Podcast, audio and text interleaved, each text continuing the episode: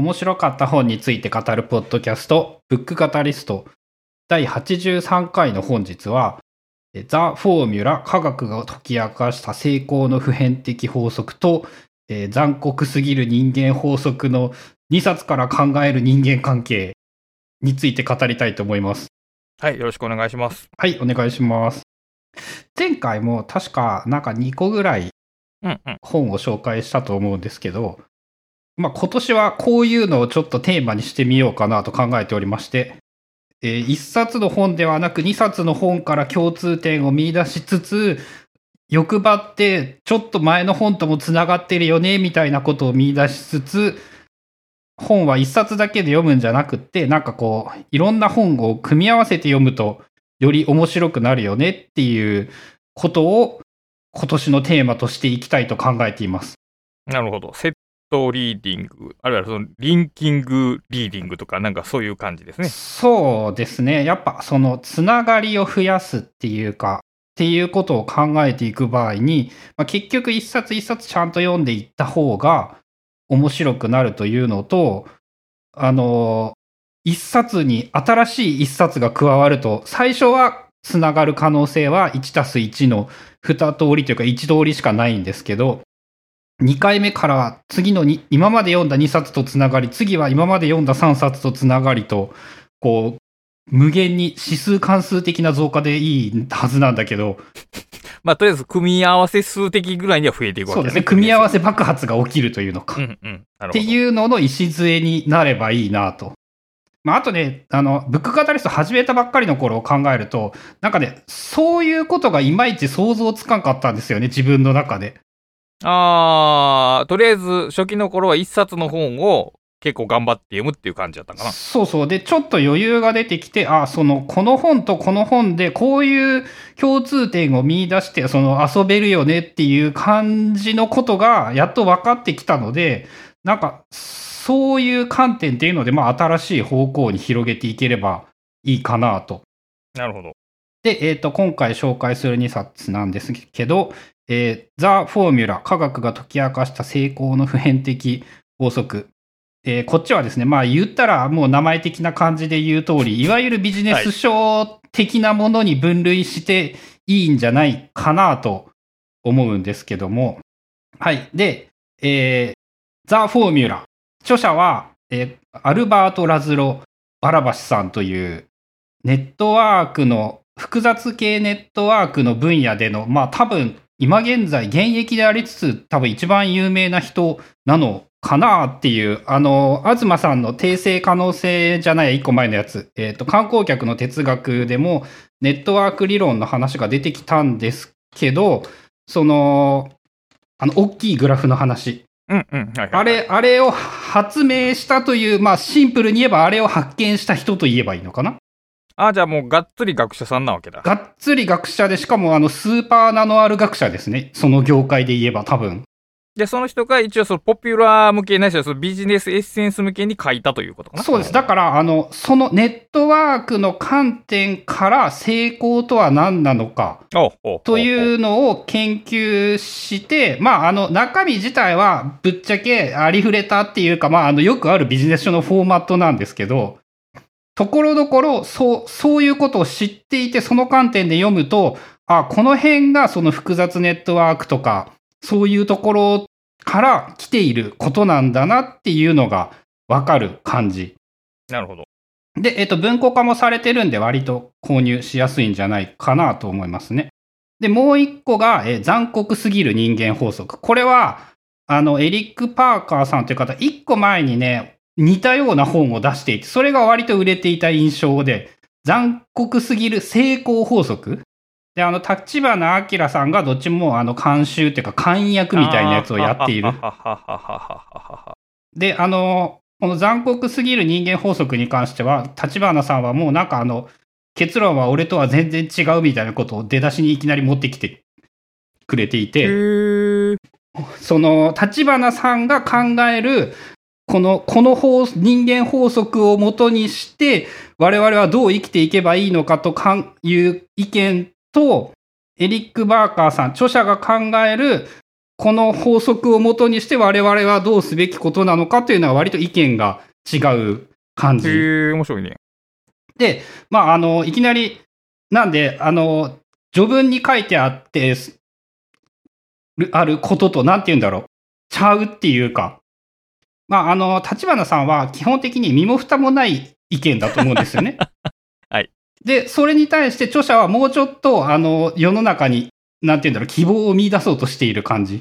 あー、なるほどね。ううん、そういう意味で個人的には非常に好印象で、さらに言うと、正直、竹中、立花さんを漢訳者として当てるべきではなかったんじゃないかと俺は思ったりする。ネームバリュー仮、仮案件っていうことなんかな、これは。ということは。そう、だから結構あの、煽ってる系っていうタイトルとかに見えるんですけど、うん。見えるもうんもっとね、結構ね、誠実な本だと思うんですよ。えー、え、現代わかります？英語のタイトえっ、と、play well, play well with others. plays well ル。with う others. 全然違うね。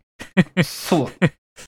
だあの、残酷すぎる人間法則って名前で売れてしまって、ある意味、だから、立花さんの監修によるタイトルなんですよね。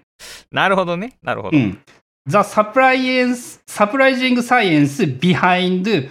why everything you know about relation is mostly wrong. えっ、と、なぜあなたが知っている人間関係のものは大体間違っているのかという驚きの科学。だいぶ、だいぶ、なんか、あの、雰囲気変わりますね。それ、このタイトルと。うん、そうですね。だから、あの、正直、なんて言うんだろう。結構ね、自分も、なんて言うんだろう。著者、表紙、表紙側内を使用しそうな本なんですけど、せやな、わかるよ。うん。っていうものではないと思います。まあ、そういう意味でも、まあ、取り上げる価値はあるんじゃないかなと。で、えっ、と、まあ、あの、今回のそのテーマというのが、えっ、と、一冊が要するに成功なんですよね。成功するにはどうしたらいいのか。一冊目のザ・フォーミュラーが成功の方。そうですね。で、二冊目っていうのが、あの人間関係をうまくやっていくにはどうしたらいいのか。うん幸せのための人間関係とはどういうものか。あとね、幸福。ですね。みたいなイメージの本で、で、あの、どっちも結論として似たようなことを言っているというか、あの、他者とうまくやっていくことが人が成功するためにも幸福であるためにも重要なことなんだっていうのが、あの、大きな観点での共通の結論なんですよね。なるほどね。で、その、まあ、自分の生き方がっていうか、ここ、この10年、まあ、言ったらブックカタリストを始めるくらいまでの自分というのが、あの、自分でも驚くほどスーパー個人主義だったんですよ。はい。で、そういう考えがだいぶ変わってきて、で、改めてやっぱこういうのを誠実に読んでみて、もう、あの、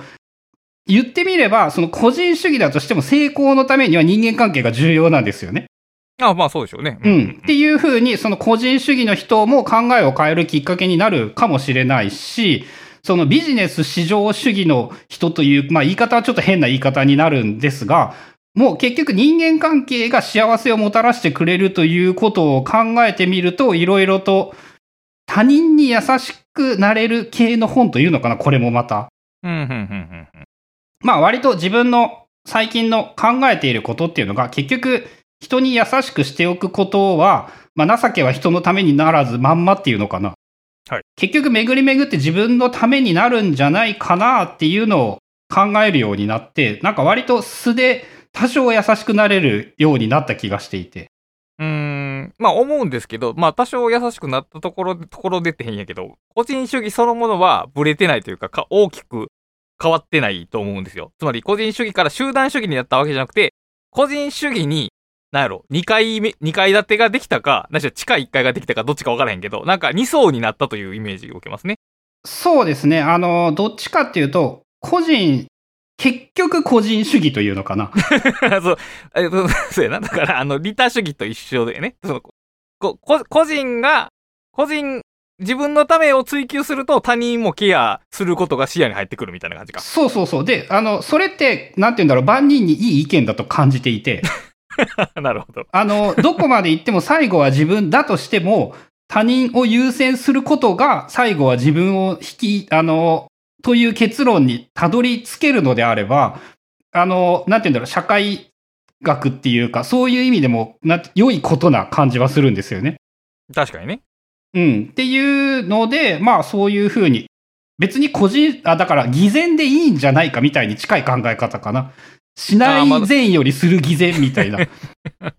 行為として何かが行われてるんであれば、それが、その、その人のためよりも、自分のためっていう、その目的、意図があったとしても、まあ、それはやらないよりはいい。まあ、ちょっとここは議論の余地があるかもしれんけど、まあまあ、そういう考え方が取れるってことね。そうですね。だから、あの、功利主義とかもいろんな問題が言われているんだけど、自分が割とスタンスとして、その功利主義的な感覚はやっぱあるのかなと思っていて、まあ結局自分のためを思ってみんなが良くなるんだったらそんないいことはないよねっていう。そらそうだ。うん、っそらそうだ。ていう感じのことが両方からわかるというのが大きな話です。はい。で、えっ、と、このザ・フォーミュラーの方なんですけど、言ったらね、そのめちゃめちゃ詳しく、なんて言うんだろう、そう数学的な根拠うんぬんみたいなことをきちんと書いてくれているわけではなく、まあ、そうでしょうね。うん、まあ、あの、よくあるビジネス書みたいに、こういうのが大事だということが研究で分かったみたいな書き方なので、あの、一個一個にきちんと根拠があるわけではないというか、根拠をきちんと調べきれていないので、そのあたり、マジなんかよって疑問にな、思う人は、あの、ちゃんと調べてください。まあ、少なくとも著者の論文とかをチェックしたら良さそうって感じかな。そうですね。多分分かるんじゃないかと思うんですけど、まあ、それも個人レベルでなかなかやれるものではないので、確かに。うん。で、えっ、と、まあ、まず一冊目、ザ・フォーミュラーの方なんですけど、えっ、と、もういきなり結論というか、最初の方に、言ったらこの本のメッセージって一つだけで、成功するために必要なものは、社会にそれを認めてもらうことだ。ああ、確かにね、その通りだ。うん。で、っていうためのことを言うために、いろんな手を変え品を変え、いろんなことをいっぱい話す、話をしてくる。ちなみに本書の、なんか成功っていうのは割と定義されてるのか、なんかそのふんわりした感じで使われてるんやろえっとね、明確に定義をしているというわけではないんですけど、その、まあ割とふんわりかな、その、まあだからイメージとしては社会的成功っていうことよね、おそうです、社会的な成果を得る。あの、うんまあ富だとか、富と名声という言い方でいいと思います。はい、まあ、非常にわかり、まあビジネス書を読む人が求めてるようなものってことだよね。そうですね、まあそういう感じでい間違ってないと思います。はい。で、えっと、最初に出てくるのが、まず、えっと、第二次世界大戦で有名になった撃墜王っていう人、はいはいはいはいはい。レッドバロロンと呼ばれる人。この人って、まあ、俺、ちなみに知らなかったんですけど、まあ、このファン・リヒトホーフェンさん、すげえ有名で、世界的にも、その当時も話題になりまくっていたし、今はもうそういうドイツとかに行くとなのかな？その有名な人として、めっちゃ名前が残ってるんですけど、その人が生涯で撃墜した、その数っていうのが80だと言われている。第2位って誰かわかりますか？全然わからんよ。そうそうそう。で、あの、第2位っていうのが、本当にね、あの、全然誰もみんな知らないんですけど、うんうんうん彼もね、、70機撃墜してるんですよ。まあまあ相当なもんやね。さらに言うと、あの、えーレッドバロンさんは、途中で戦死してるんですけど、はい。ルネ・フォンクさん、第2位の人っていうのは生き残って、ちゃんと最後まで戦い抜けている。なるほど。でも、レッドバロンって、まあ今日本だとそのバイク屋の地名とかにも名前にもなっていたりするぐらい、あの、すごく誰もが知るレベルの有名な人になっているのに、ルネ・フォンクさんは同じぐらいすごい成果を出しているのに全然知られていない。で、結局これは何が違うのかっていうと、それに気づいて認めて広めてくれるっていうそのネットワークがあったかどうなのか。おー、まあだからその、成果を成果として認めてくれる人が周囲にいたかどうかってことか。そうですね。で、あの、めっちゃ、社会もそれを後押ししてるんですけど、そのレッドバロンって、えっ、と、ドイツの人なんですよ。で、ドイツが国威発揚のために、その 宣伝しまくってる、まず。今日も、今日もレッドバロンが何機撃墜した。今回もまたレッドバロンが何機撃墜した。さらに、あの、戦士がプラスに働いてるんですよね。まあでしょうね。あの、伝説のレッドバロンさんは、こう、こんなことがあって死んでしまいましたっていうことで、まあ、あの、メディアに利用されたという悪い言い方もできるんだけれども、まあ、本人自体もそうやってね、派手で目立つ言動を繰り返して、そのメディアで話題になりまくっている。はいので、そのみんなが誰もが知っていて撃墜を、そのすごい飛行機乗りといったらレッドバロンというイメージがあるんだけれども、もう一人のルネ・フォンクさんは要するにそのたくさん倒してるんだけど、な、何にも話題になっていない。その、悪く言えば自己アピールが下手だった。まあまあまあ、その通りだと思うね、確かに。うん。で、ささらに言うと、その社会環境、フランスがそういうものを必要としていなかった。ルネ・フォンクさんはフランスの人なんですけれども、はいはいはいはい。っていうので、結局、あの、いわゆる成功というか知名度みたいなものっていうのは、ほとんど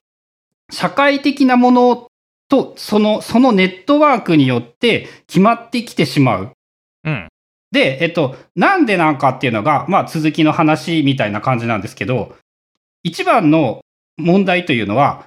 大抵の場合、やっぱ数字で計算できないんですよね。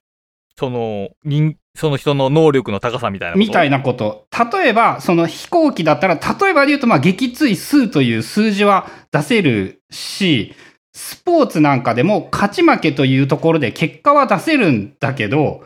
でも例えば日本でも、あの、史上最強の野球選手は誰だみたいなことってずっと話題になってるとなりますね。思うんですけど、結局それって、あの、100メートル走のように数字で答えが出るものではない。だから、えっと、この本の書き方で言うと、パフォーマンスというのは、パフォーマンスが成功を促すということは事実なんだけれども、それが測定できない時にはネットワークがないといけない。ネットワークが成功を促すことになる。うーん、そうか。だから、えー、測定できないっていうのは多分二つあって、そもそも測定できないっていうこと場合と、そう測定する指標をその時代また持ってないの二通りがあるけど、とりあえずその測れない時に、測、価値を見出す人たちが周りに必要ってことよね。うん、なるほど。そうね。それがないと結局、そういうものというのは価値を、価値というのは結局はその社会が決めているという見方にできるっていうのかな？あのー価値とは見出されるものであるって僕がよく言う言葉ですけど、結局誰かがこれを価値やと思うから価値になるんであって、その価値やと思う人の数が大きな多いほど、それは確かに、あ、訴求的に価値として確立されていくっていう構図があるわけやね、これは。そうですね。っていうのが、その非常に大事なことというか、まあ、あの、この本のそのほとんど全てはここで終わってしまうんですけれども、あまあでもこう、どうなのな。本書的には、パフォーマンスは最低必要ということなのか、パフォーマンスすらなくてもいいぐらいのところなんやろうか。えっ、と、そこはね、最後の結論のところまで行くと大体出てくるんですけど、あの、めっちゃ簡単に言うとパフォーマンスがめっちゃ重要で、でも、そのパフォーマンスを、その認めてもらう努力を放棄してはいかんというニュアンスかああー、だから、その、看板でかけりゃいいっていう話ではなくて、もちろんそう腕前は必要やけど、腕前を認めてもらうためにはちゃんと目立つ看板をしましょうっていう二段構えなわけですなな。。そうですね。さらに言うと、あの、いつかは腕前を認めてもらえる可能性はある。ただ、し、それはその人が生きている間に認められるかどうかはわからない。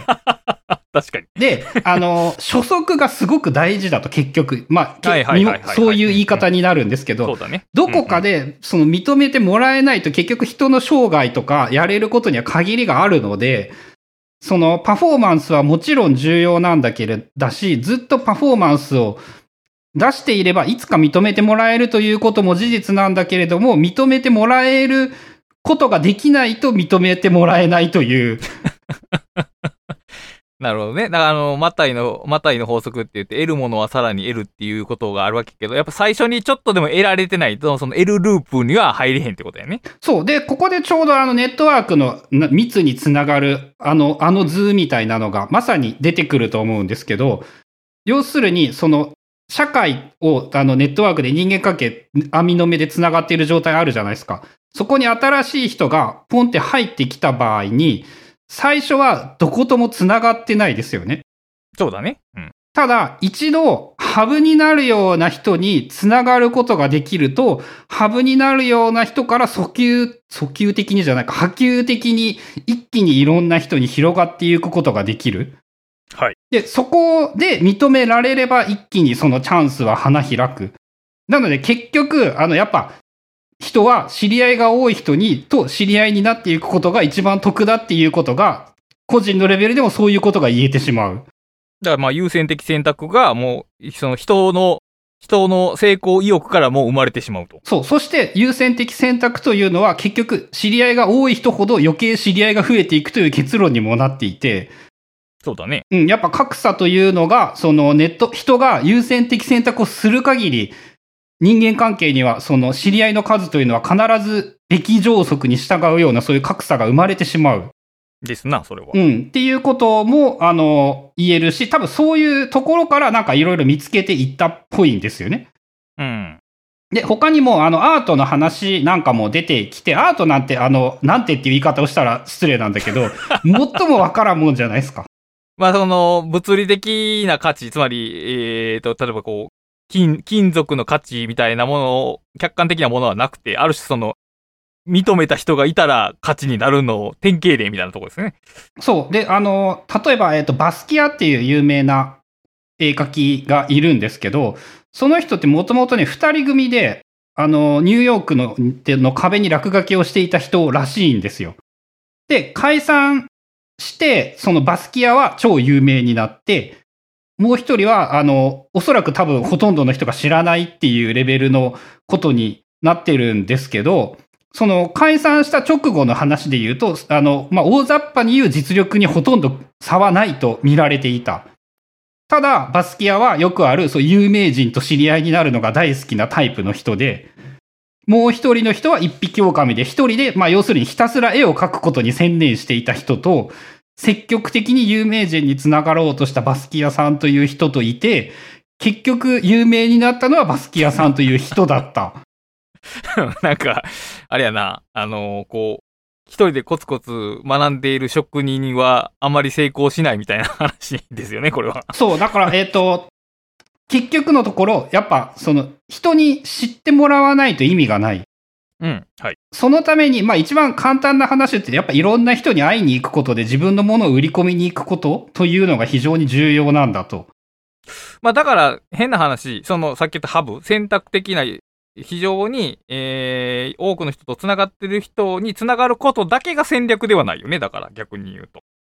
まあそうですね。あの、言ったらなんですけど、えっ、と、いいとこにつながりに行けばいいといううん、のか。そうだね。うん、うん。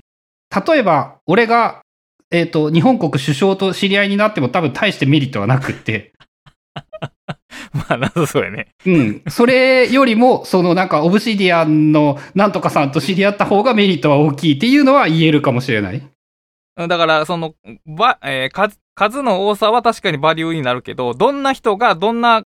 ネットワークを作っているのかというし質の観点もやっぱ見逃してはあかんっていう感じはするね。その、どのネットワークに入ればいいかっていう感じなのかな？人間関係というネットワークだと、その何十億人いて、そこで一番繋がっている人を狙うべきかって言ったら、そうではなく、謎そうやね。その中のクラス、特定のクラスターを見つけ、そこのいい人を見つける。そういうことやね。うん。うん。で、特に、その、さらに言うと、アートの話なんかで言うと、さっきの、その、バスキアの話とかもあるし、あのね、ほとんど、物語によってね、もう値段がめちゃめちゃ変わってしまったりしているらしいんですよね。えっと、レンブラントが作った黄金の兜の男っていう作品があったりするんですけど、みんなして、おお、これはすげえすげえ、かっこいいかっこいいって言ってたのに、後ほど、なんかどうもこれは弟子が作ったっぽいっていうことが分かったら、誰も見に来な、来なくなってしまったとか、ダヴィンチの弟子が描いたと思われていたその救世主っていう絵が、このどうやら本物、ダヴィンチのものだと誰かが言ったら、1万ドルが4億5、4.5億ドルの価値に変わってしまった。だとか、あと、あの、アートの価値というのが、社会的なその物語の中にかなり見出されているっぽい。まあ、結局知名度と物語がニアリーイコールだと思うんですけど、うんうん。あ、の、モナリザが超有名なのって、なんかね、1917年に行方不明になっちゃって、その頃にちょっと詳しくは書いてなかったので、ピカソが5人逮捕されたとか、なんかそういうことがあったらしいんですよね。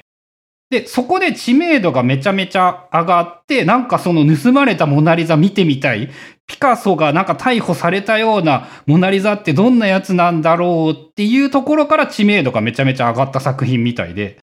それまではね、なんかその今今だと特別枠みたいなところにモナリザあるらしいんですけど、ルーブル美術館に なんかあの、その辺の絵と同格で扱われていたみたいなんですよね。で、結局、その、特にアートなんていうものは、その、もの自体に価値は、もう一切と言っていいと思うんですけど、存在していなくって、はい。その、皆が価値があると思うから価値があるものになる、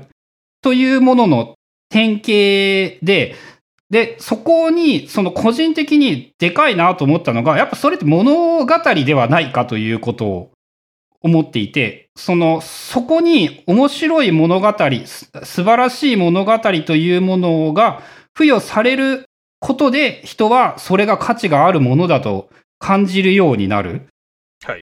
で、なんか自分がね、例えばね、スポーツとかをか見るのが好きだったり、世の多くの人がスポーツに熱中できたりすることっていうのも、結構この、やっぱ人間が生み出す物語というものに人は価値を感じているのではないか？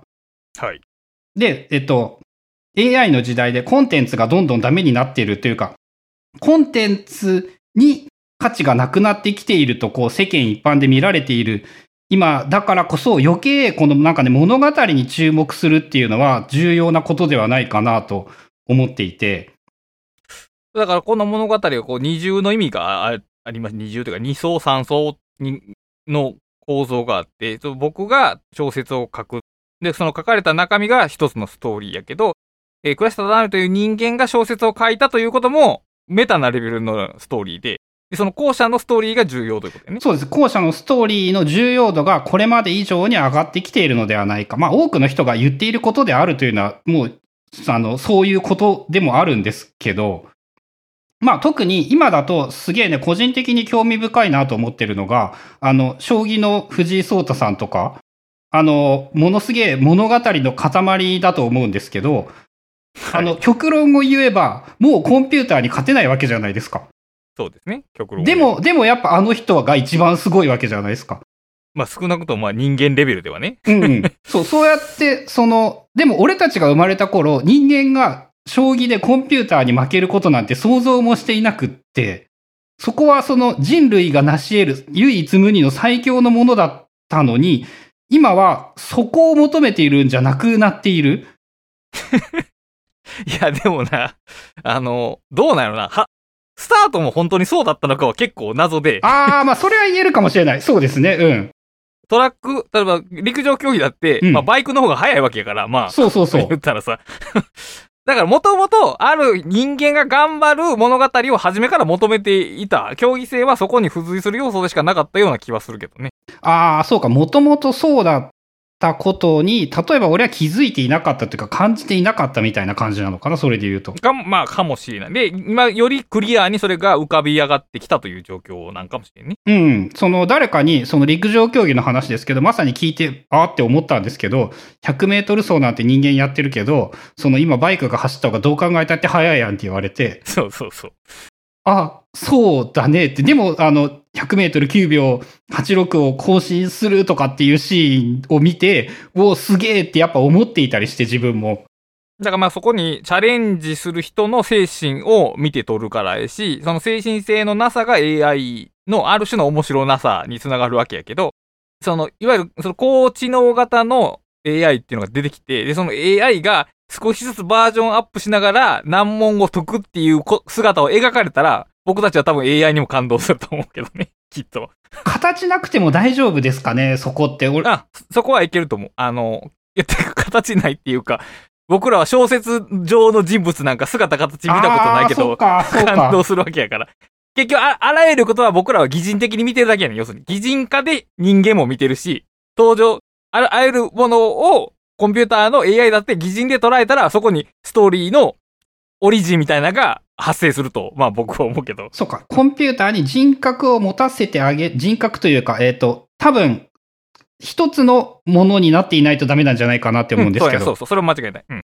そのネットワークで繋がった、あの、シビラシステムではダメっていうか、ダメだね。うん。うん。あれは逆にその人格性を多数の人格によってかか書き消すみたいな感じやけど、あの、い今はそのみんなが同じ AI にアクセスしてるって感じやけど、個別の ID に割り振られたこの人だけの AI ってなって、で、その時間とともにその AI が変化していく経験をすると、僕らは多分そこにある程度の感情移入をすると思うね。そうですね。その AI がなんか壊れたら多分悲しみを 感じるだろうな。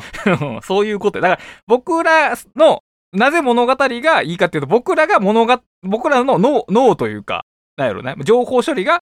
そもそも、それを求めるからでしょうね、きっとね。うん。そう。あの、そのあたりのね、やっぱ人が AI 時代のなんかネガティブな意見とかよく見るし、その自分が綺麗な答えを出せてるわけではないんですけど、やっぱ、えっ、と、思ったよりも大丈夫じゃないかという思いは最近そう強くなってきていて。うん、まあ、あのーそうやね。AI でどうのこうのっていうのは多分その、例えばプログラマーの人が、あの、その下請けの人たちがババッと切られるみたいなことは普通に起こり得ると思うけど、それ以外の領域では、そこまでラディカルに変わるのはもうちょっと時間がかかりそうな気がするね。そうです。あの、経済の構造は変わるかもしれないんですよね。そのお金を、どういう職業がどれだけお金を生み出すかみたいな。いや、でもそこも、そこもなかなか変わあらへんか簡単には変わらい。ないと思います。うん、それはか思。そうこ結局、ただ日本のさ、その、にいろんな企業もさ、IT が入ってきたからってさ、犯行やめてないわけやん。うん。結な、局。何世代かかかると思う。うんある程度だからその、なんつうか、こふふ非効率的なことをしてるというよりは、その、僕らが受け入れる物語が変わるのに時間がかかるっていう感じがするね。うん。そうですね。まあ、あのこの本で言うと、その物語の話というのは、えっ、と、もう一個の方に出てくるんで、まあ、そこはそっちでもうちょっと詳しくできればなって思うんですけど、まあ、大体、極論、結論はそんだけで、はい。で、あの、さっき言った、えっ、と、結局、大事なことは、成功できるかどうかというのは、えっ、と、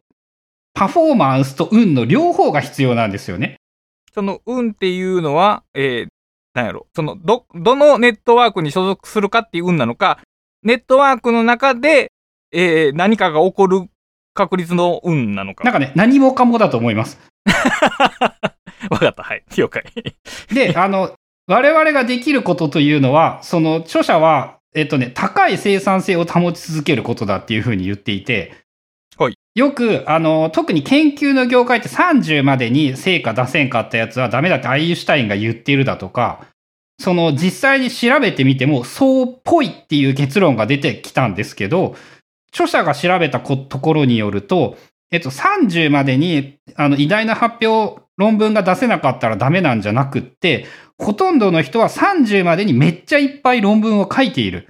うん、うん、うん、うん。で、年を経るに従って、書く論文の数が減っていってしまう。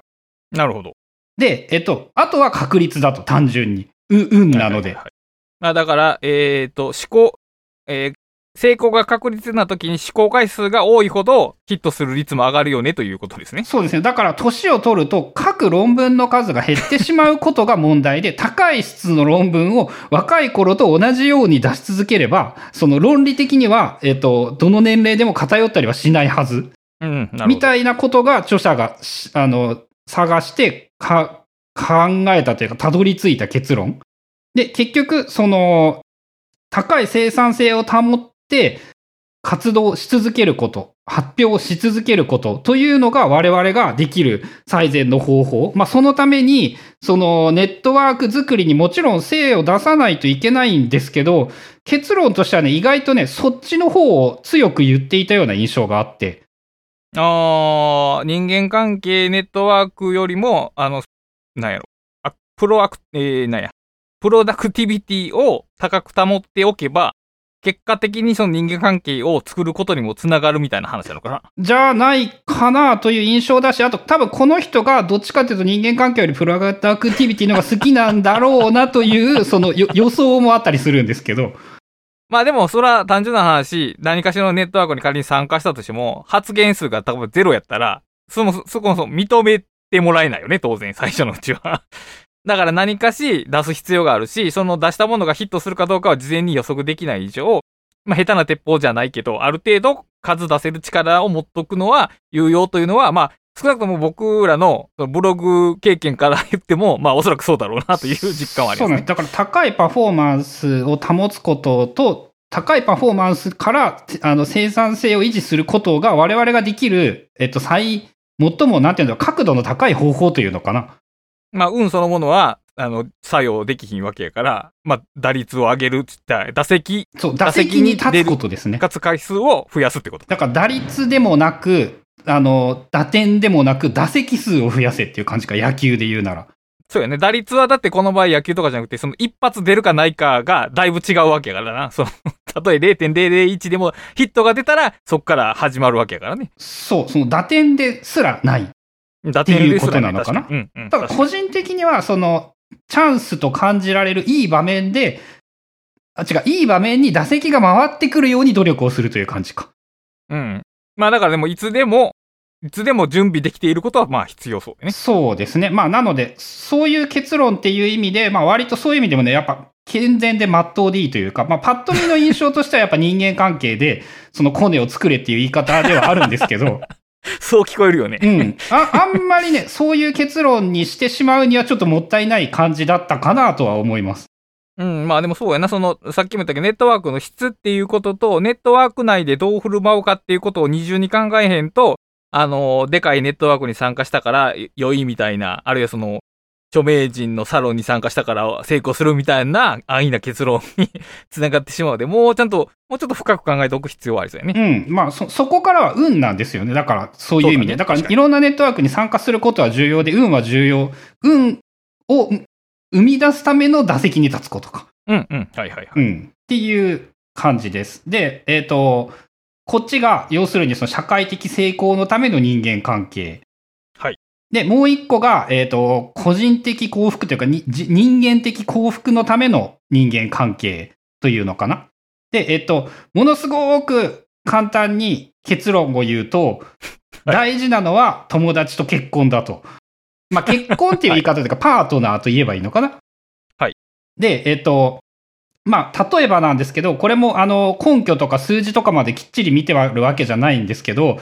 えっ、と、友情というものは人間の幸福感の58%を占めるもので、半分以上。うん。年収で言うと1300万円ぐらいの価値がある。なんか、そう言われても、まあ、しっくりはこうへんけども。まあ、ゆ、え、ゆ、これはだからどうなの？友人、ああ、そうか。年収換算でや。まあ、友人一人当たりに1300万ってことではないわな、これは。そうですね。だから、えっ、と、多分、予想する計算方法なんですけど、その年収300万のこ幸福度の人と友達がいっぱいいる年収1600万の幸福度の人が近いとか、まあ、そういうような計算の仕方なんじゃないかなっていう。うん、うん、うん。その年収1300万増やすより、友達がいっぱいいる方が幸福になれるし、はい幸福の半分は友達で決まると言える。なるほど、なるほど。友達さえいれば、まあまあ幸福でいられる。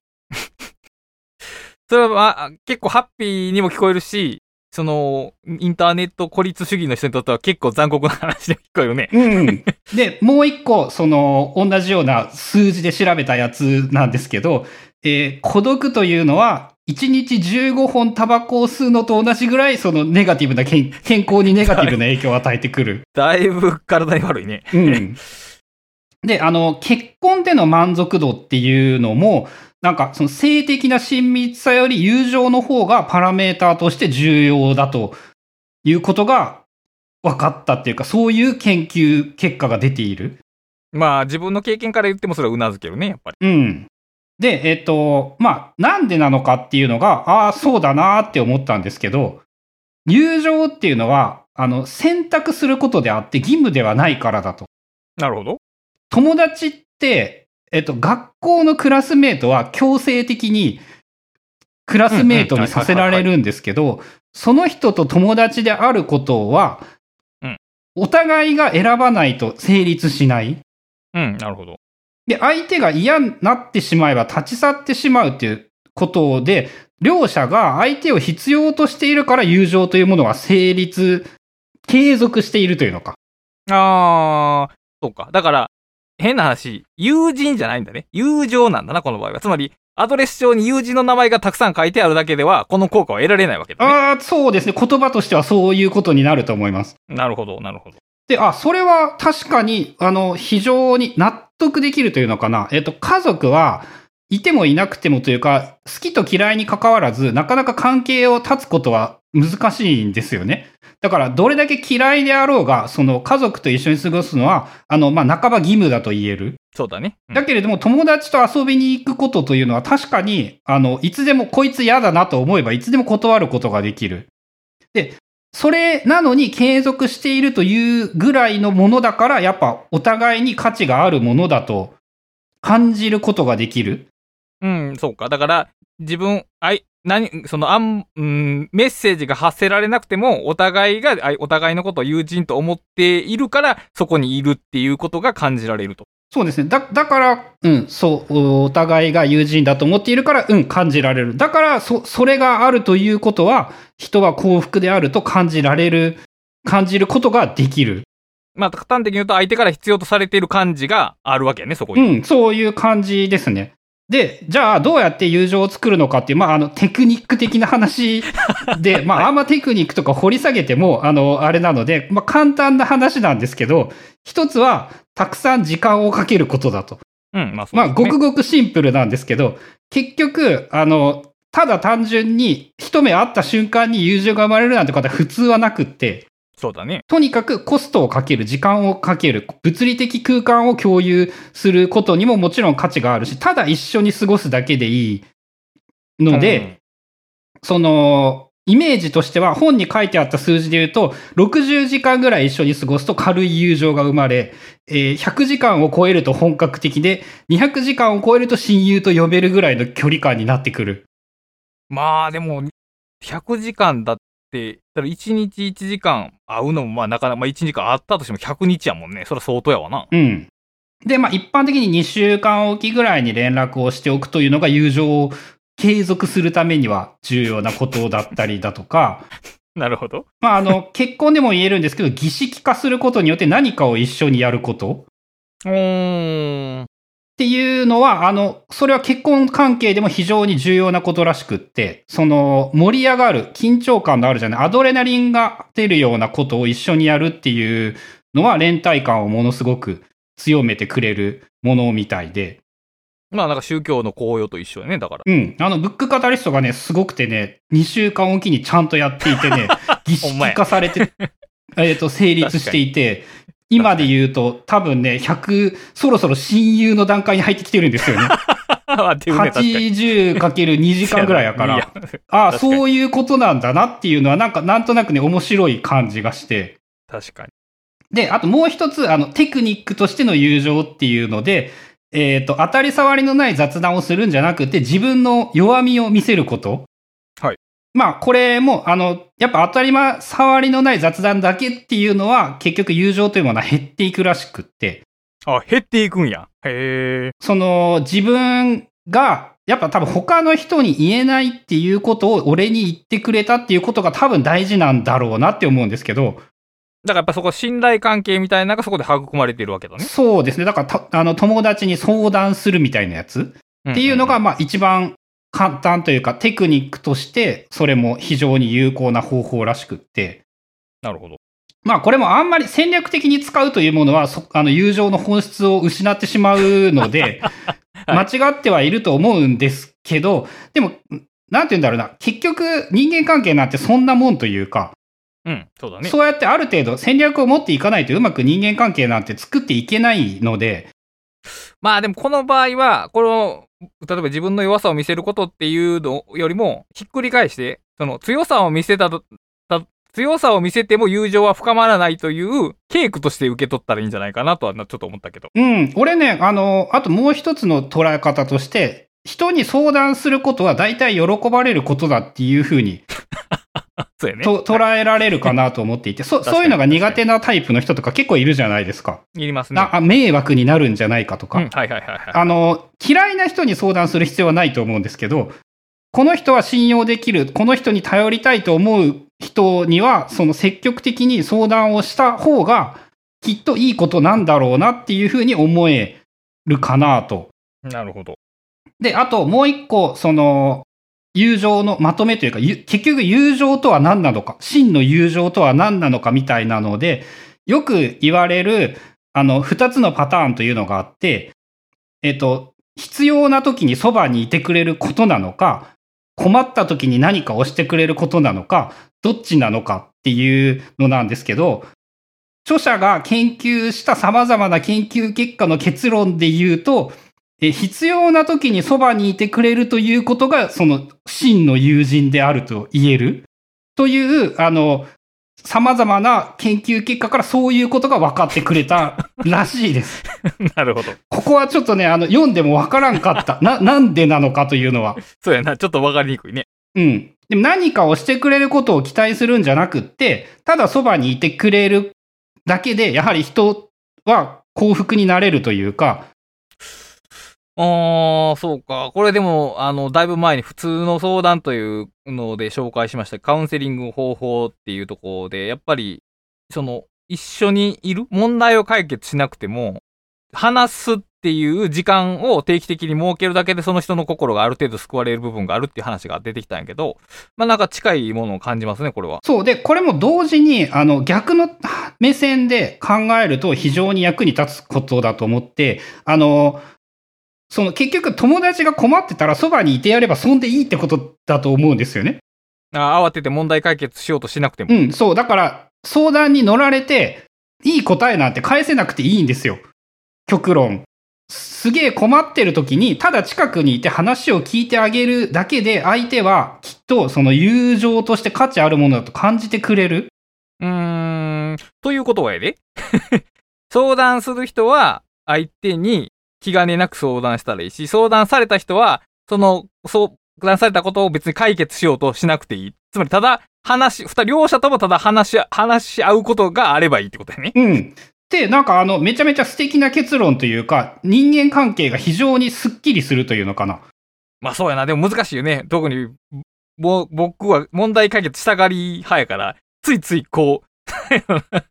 なんか問題解決しようとしてしまうのがあって、こう、逆にそうじゃない方がいい場合も多分あるんやろね、これは。うん。で、さらにその、やっぱネガティブな人というか、そういうのを悪く捉えがちな人ってなんか役に立てなかったなって思っちゃうじゃないですか。それは非常にもったいないなと思って、ね、この本が言ってることによると、あの、何の役にも立たんくっていいんですよ。だから、た、ただ話を聞いてあげればそれでよくって、で、ただ一緒に時間を、そういう話を聞いていてあげれば、友情というものは深まっていくし、その、その人の心の支えにもなっている。だから、役に立つという言葉以外の述語が今ここで必要ってことだよね、おそらくは。うん。そ、そばにいてくれるで。だからそれだけでいいっていう。だけ何か価値を生んでるってことね。うん、そばにいるという、そばにいてくれているという安心感が価値を生んでいる。うん、なるほど、なるほど。うんうん、っていうのが、あの、まあ、これ最後の話ともつながってくるところなんですけど、で、まあ、あと、もうちょこっと、あの、まあ、現代の結婚みたいな話で結婚っていうのも、あの、昔とものすごい変わってきているらしくって、すごい単純な話で平均寿命が伸びたので、はい、そうだな。あの、結婚してから一緒にいる期間がくっそ長くなったんですよ。ああ、はいはいはいはい。単純にかつては、だから2、30年一緒にいれば、どっちかが死んだんですよね、もう。しかもまあ100年ぐらい前やった戦争も普通にあった時代しね、公衆衛生も悪かったし、まあそれは普通に死んだよね。そうですね。あの、さらに4000年前ぐらいの話までも出てきてるんですけど、その、はい、20年一緒にいたら死んでたんですよ。そうでしょうね。どっちかが。うん、でも今って単純に考えてやっぱお互い5、60年一緒にいる。そうやな。確かに。で、あの、結婚というものが、えっとね、非常に難しいというか、えっと、うまくいくと、この上なく幸福をもたらしてくれるものになるんだけれども、逆にうまくいかないと、とてつもなく人を不幸にしてしまうという、ものすごく、その、オールアナッシングな存在になってきている。中間的なあり方がないと。うん。もううまくいかないと刑務所以上のストレスになるみたいな比喩で書かれていましたね。まあ、そりゃそうやろね。はい。うん。で、もう一個が、えっとね、かつては、あの、結婚っていうのが、あの、言ったら恋愛結婚なんてなかったっていうのか。そうでしょうね。うん、あの、お互いが生きるための助け合いであり、社会保障であったんだけれども、まあ、現在は、あの、そういうものではなくなってしまった。あの、表現として面白いなと思ったんですけど、ソウルメイトを見つけるんじゃなくて、ワークメイトを見つけるものだった。はいはいはい、はい。で、あの、実際政略結婚なんてものも無数に存在してるじゃないですか。で、その、やっぱね、18世紀ぐらいに人権っていう考え方が生まれて、19世紀ぐらいに、その愛を誓って結婚をするみたいになってくるようになったことで、はい。結婚というものが、あの、期待値がものすごい高いものになってしまっている。そうですよね。だから逆に言うと、愛を誓った結婚っていうのは多分1600年代にはなかったのかな？多分ないと思います。うーん、そうか。なんか概念がやっぱ違ったんだろうなっていう、同じ村で仮に結婚して嫁を迎えたとかってなんか、なんて言うんだろう、やっぱ自分事じゃない表現な気がするんですよね。そういうのって。まあそうやね。確かに。共同体の中の、えー、駒の移動っうん。に新しい人が加わったっててい。いう う感じだね。うう。ん。で、まああの、結局だから、かつての結婚観だけでは、あの、うん幸福になることは非常に難しい。はいはいはいはい。で、あの、まあ、受け身ではダメだっていうことが一言で言える、まず大事な はいメッセージというか、はい相手が幸せにしてくれる、幸福にしてくれるという 考え方では、あの、絶対ダメだからねっていう。まあそれは人生全般に言えそうだけど、まあはい。うん。で、えっ、と、いくつかテクニックみたいなのがあって、これも同じく。えっ、と、まずですね、夫婦の課題というのは解決するんじゃなくって調整していくんだと。ほう。規制によって調整していく。なんか、行政的な響きがするけど、そう具体的にはどういうことなのえっ、と、に、えっ、とね、嫌なことというものはちゃんと口に出して相手に言わないといけないし、はいはいはいはいはい。えっ、と、すごく大事なんですけど、言われたことは忘れてしまうんだけれども、その時に味わった感情というのはお互い忘れていない。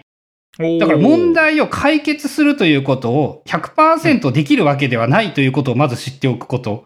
なるほど。で、だからお互いにそう問題を解決するんじゃなくて、こういうことは私は嫌なので、こういうことはしないようにしてくださいという、その結局ルールを決めるしかなくなってくる。うんで、問題を口にしないというのが最もダメなことで、まあ、そうですよね基本的に喧嘩してる夫婦の方が、何十年っていう目で見ると、うまいこと言っているらしいです。まあだからその、その相手の地雷ポイントをちょっとずつ分かってくるってことやろね、きっと。うん。で、あの、なので、口に、お互い、その気になったこととか嫌なことっていうのは口にしていくことっていうのが最も重要で、えっ、と、いくつかやったらいかんことっていうのもあって、まあ、あの、一つは人格を批判すること。えっ、と、お前はこういうやつだっていう言い方はダメで、はい。私はこういうのが嫌だっていう言い方をしないといけない。はい。自分を、自分の感じ方を主体にして話すと。うん。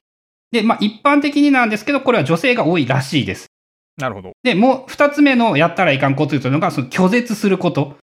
無視したり、だんまりしたりして何も言わんくなるやつ。これは男性が多そううんね。一般的には男性が多いと言われて、そういう時はもう話し合いにちょっと長めの休憩を取るということをするようにしましょ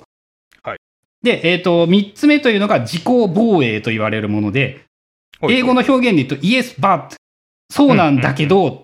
ていうのは、あの、ダメだと。なるほど。で、最後が、あの、軽蔑するというやつ。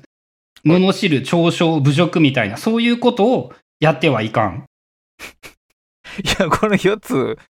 なんか人間関係全般に。まあ、もちろん、もちろん、もちろん、当たり前のことというか、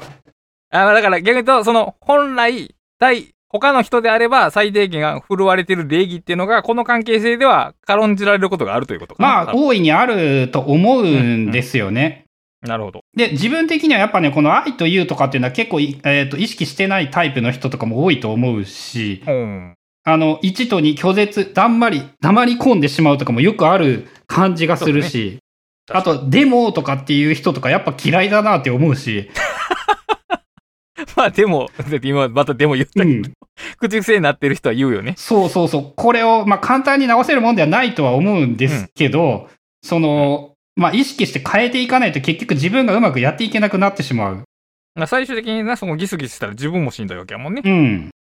そう。で、その、とにかく言えることは、その、まあ、すでに結婚している人であるのならば、あの、最も力を入れていいことは多分結婚だと思う。ゆ友情58%って言っているんですけど、多分過ごしている時間の長さとかそういうことを考えると、その結婚関係というのをうまく持っていくのが一番重要なんじゃないかなと、読んでいて自分は感じました。まああとそれ別に排他的じゃないよね。あ、もちろんももちろん。うん、ああり得るの普通に。だからそこの、それを友人関係として捉えたら、両方うまくいく気がするね。そう、結婚は、その友友情の方が結婚がうまくいくのに関わっているという言われ方もされていたし、実際そうだと思うので、うんまあ一番の友人として、そのパートナーがいれば、うん最もか簡単っていう言い方はあれなんだけど、まあそうやな。楽、そう、対象が一つに絞られるわけだからね。うん。まあ、あと、そのお互いに、なんて言うんだろう、最もなって、時間を避けるとお互いが思える関係というのか。ああ、だからこそ、うそのお互いに調整がしやすいし、過ごす時間は当然長いので、その友情は深まるわけですからね。んうん、確かに。で、えっと、4つの R っていうので、夫婦でうまくやっていくためのテクニックがあるっていう言い方をしていて、あの、英語でね、あんまり直感的ではなかったんですけど、一つが、えー刺激的で挑戦的なことをする、リキンドル、再び燃やす、再燃っていう言い方をしているんですけど、その、共に学んで上達することが重要で、刺激的なこと、挑戦的なことをしましょう。あの、デートをするのをやめてはいけません。うんうん。で、えっ、と、サンプルとして良いこととして挙げられてたのが、えっ、と、ダンスとかスキーとかコンサート。で、サンプルとしてあまり良くないっていう言い方をしていたのがディナーとか映画とか。ああ、映画は、そうか。あ、あんまり良くはないんか。うん。まあ、あの、あくまでも例だし、それは所詮例でしかないとは思うんですけど、まあでも、こ、個人的な体験やもんね。結局、ああいう、その作品を受容するっていうのは、内面、内面の体験やから、さっきの、あ、良い方で上がったような共同的な体験にはちょっとなりにくい。そう、あの、やっぱね、一番ね、一緒に何かするがやっぱ一番いいみたいなんですよね。で、新しいことに一緒に挑戦するがなんなら一番よくって。うん、その、まあ、映画だと挑戦は普通しないですよね。うん。そうやね。うん。とか、アドレナリンが愛情を深めることにもつながるらしくって、ああ、はは、なるほど。そのアドレナリンが出るような行為というのが良いと言われる。まあ、うん一般的にはやっぱ外に出ることなんだろうなって、屋内ではなく屋外の活動なんだろうなっていう感じはしたかな。で、あと、えっ、と、そう、もう一つが、二つ目が、双方の人生観の尊重から始まるリマインドと呼ばれるもの。まあこれもね、いまいち英語でどうもあんまり しっくりこなかったんですけど、まあ、双方の人生観を尊重することと、さっき言ったように、そのな何が大事なのかとか価値観というものをきちんとす、あの、すり合わせをしていくこと。うんあと、えっ、と、重要だなってかい、あの、あんまり考えたことがなかったのが、自分たちだけの特別な儀式みたいなものがあると、その仲良し度っていうのは高まっていくよっていう。ほいほいほい。まあ、例えば、その、ありがちなのが、こう、結婚記念日は毎年どこどこに行くみたいなやつとかかな。そういう、そうやっぱ特別な、特別感と価値観をすり合わせることの二つというのが、その、その2。で、もう一個が、えっ、と、相手の理想を見て支持して励ます。まあ、あの、やる気にさせるお互いに、褒めて伸ばす。みたいなのが大事だよねっていうのと、えー相手の共有の物語を何度も書き換えていくリライト。訂正可能性ですよねっていう感じがしたんです。かうんね過去の体験をやっぱ理想的な物語を知った上で、そのちゃんと自分たちにとってお互いに良い物語として共有をしていきましょうと。うーん。なんかあの、そもそも結婚をした時は人生がお互いの冒険だと思っていたのに、なんか子供が生まれてから我々は零細企業の経営みたいな感じになってないだろうか。なるほど。っていうのをもう一度見直してみましょうですね。だから、これもやっぱ物語につながってくるというのか。確かにね。で、物語を二人で共有するっていうことがきっと大事なんだろうな。一人の物語ではダメで、うーん、二人の視点でそれぞれの人生の物語を描き直すと。っていうのが重要だという感じですね。で、えっと、まあ、最後、ちょっと長くなったんですが、まとめなんですけど、結局ね、やっぱね、あの、個人主義というのが、あの、よ、良くないっていう言い方をしているわけじゃないですけど、個人主義によってこういうことが結構不幸に感じるようになってしまったというか、うーん、なるほど。あの、孤独とロンリーとソリチュードというものは違う意味であるっていう言い方をしていたりだとか、結局孤独という概念というのは西洋でその19世紀になってようやく現れた概念で、それまでその孤独なんていう感情というものはなかった。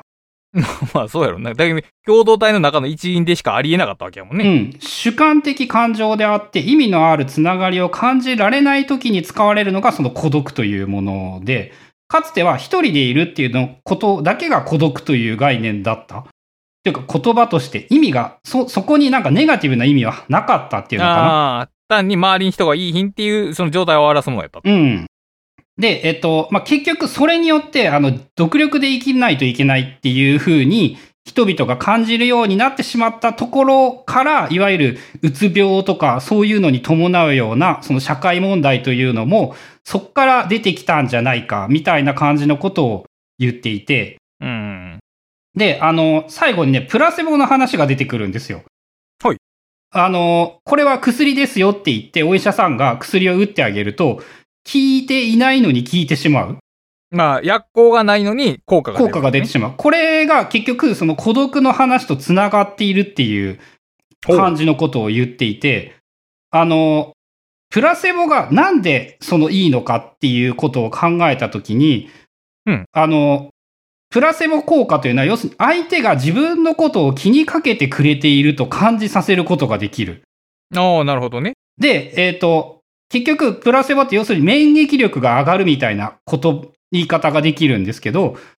人間ってもともとはやっぱその共同体でふ多人数で一緒になって生きていた。で、あの、基本的に一人になった場合、誰も助けてくれる人がいないという場合、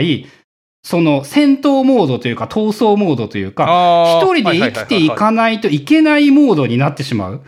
まあ単純に言うと異常事態なわけそう、ね。緊急事態に。になってしまうんですよねうんう。んだから、緊急事態になってしまうので、その、生きるために、その、戦わないといけないというのかな、そのストレス状態に置かれる。で、それをプラセボっていうものによって、相手は、お前のことを気にしてくれているよって思えば、緊張状態が解かれる。で、で結果的に、なので、そのプラセボというものが、その科学的にちゃんと効果があるものになってくる。あ、これは、あの、すごいな、というか、本当に確かにその通りだよな、と思って。だからこれ要するにケアってことよね。うん。プラセボ自体にケアの効果があるプラセボにケアの効果は、だから、えっ、と、サイエンスの観点であると言える。うん、なるほど。あ、これはすごいな。その気にかけてもらっていれ、いるということが安心感を生み、幸福を生み、で、これ友情にも返ってくるんですけど、うん友達は自分のことを友達と感じてくれている。それは、その相手が自分のことを気にかけてくれているということで、その一人じゃないと感じることができるので、幸福だと感じることができる。そうか。だから、まあ、そのプラセボの実験っていろいろあるわけですけど、あれ、例えばその道端に落ちてる白い薬を口に含むでは多分同じにならへんってことだよね。この簡単な感じで言うと。そうですね。その、孤独じゃないと信じさせてくれる。お仲間がいるんだ。はいはいはい。私たちは安全だということを知らせてくれる。うん。それによって結局人は幸福感を得られるというか、ストレスが緩和されるというか、で、結局やっぱだから、えっ、と、孤独というのが科学的な観点でもやはり危険なんだなっていうのはなんか納得できた感じがするんですよね。うーん。なるほど。っていうので、結局幸福に生きるという観点から考えても、えー社会的な成功という観点から考えても、こう多くの人、人と関わって生きていくというのが、えっ、と、欠かせないという言い方じゃないかな。えっ、と、非常に人にとって重要な物事なんだなっていうのが分かったかなという感じですかね。まあ、一応、その、なんやろ、追記というか、まあ疑問を提示するとしたら、一一冊目の言うネットワークと二冊目の言うネットワークは、形、構造、近さみたいなのに違いがありそうだなというのはちょっと、あえっ、と、そうですね。。正直、あの、なんて言うんだろう。ぜ全然違うぐらいな感じはします。はいはいはい。うん。ただ、あの、人間が行動する原理としては同じような気がしていて。そうやね。うん、それはそうだと思う。うん。そう、そういう意味で、その、結局、友情だろうが、その、社会的なつながりっていうのかな。そのビジネスなつながりであろうが、えっと、本質には同じところがあるんじゃないかなって感じはします。まあそうやね。ただ、例えば、えー社会的成功をもたらすネットワークに家族的なバリューを求めると失敗するような気もするんで。そうですね。それはね、あると思う。そういうことが。だからその辺のネットワークの振る舞いと自分が期待しているものをちょっと見極めるっていうことは逆にとネットワークに注目することで逆に見えてくるのかもしれない。うん。で、まあ、あの、結局、この人、こっちの、えっ、と、残酷すぎる人間法則の人の著者も、物語の話というのが、すごく最後の方に話していて、結局物語の不一致を起こさない、物語の不一致というものが戦争を招いてしまって、まあ、かつては例えば宗教という物語が不一致なことで戦争が起こった。でも、あの物語を増やせば戦争は減らせるんじゃないのか。違う宗教でもどっちもスター・ウォーズファンだったら、その、そこでスター・ウォーズという物語を共有した仲間になれる。で、えっ、と、さらに言うとに、人類というものが結局科学では感情が動かなくって、物語からしかその感情が動かない。で、人生の意味というのも結局科学で語られても人はうまく感じ取ることができなくって、結局物語からしかあの意味みたいなものを見出すことができないので、その物語が重要だっていうところに人間関係とその物語というのかな？に、その世の中が良くなっていく秘訣というか秘密というか、そういうものがあるんじゃないのかなっていう結論でした。なるほど。あの、立花さんのやつよりだいぶなんか綺麗な結論じゃないですか。そうやな、確かに。うん。まあでも、一つ、まあ、これも展開で言うと、で、その物語をどう作っていったらいいのかっていう側のうん。話も多分あるでしょうね、展開すると。まあそうですね。そこはどっちか、ここの本では少なくともどっちもそこには触れられてはいないかな。うん、だから二軸で片方にネットワークを置くんやったら、今度は、だからその物語の方で何かテーマを選んで2冊出せたら繋がっていく感じがするね。うん、そうですね。あとはまああのヒントとしてやっぱそういう、そういう観点が目に入ると、今度は物語に関するなんか本とかっていうものに興味が持てて広がっていくんじゃないのか？って。いう感じもしますね。まあ一応前回の話とかは割とね物語だったなと思っていて、確かに。あの多民、いろんな民族にいろんな物語がある。はい。うん、まあそういうところでもその繋がっているところはあるんじゃないかなと思います。はい。ということで、ブックカタリストは番組を支援していただけるサポーターも募集しておりますので、気になる方、ポッドキャスト概要欄をご覧ください。それでは今回もお聞きいただきありがとうございました。ありがとうございます。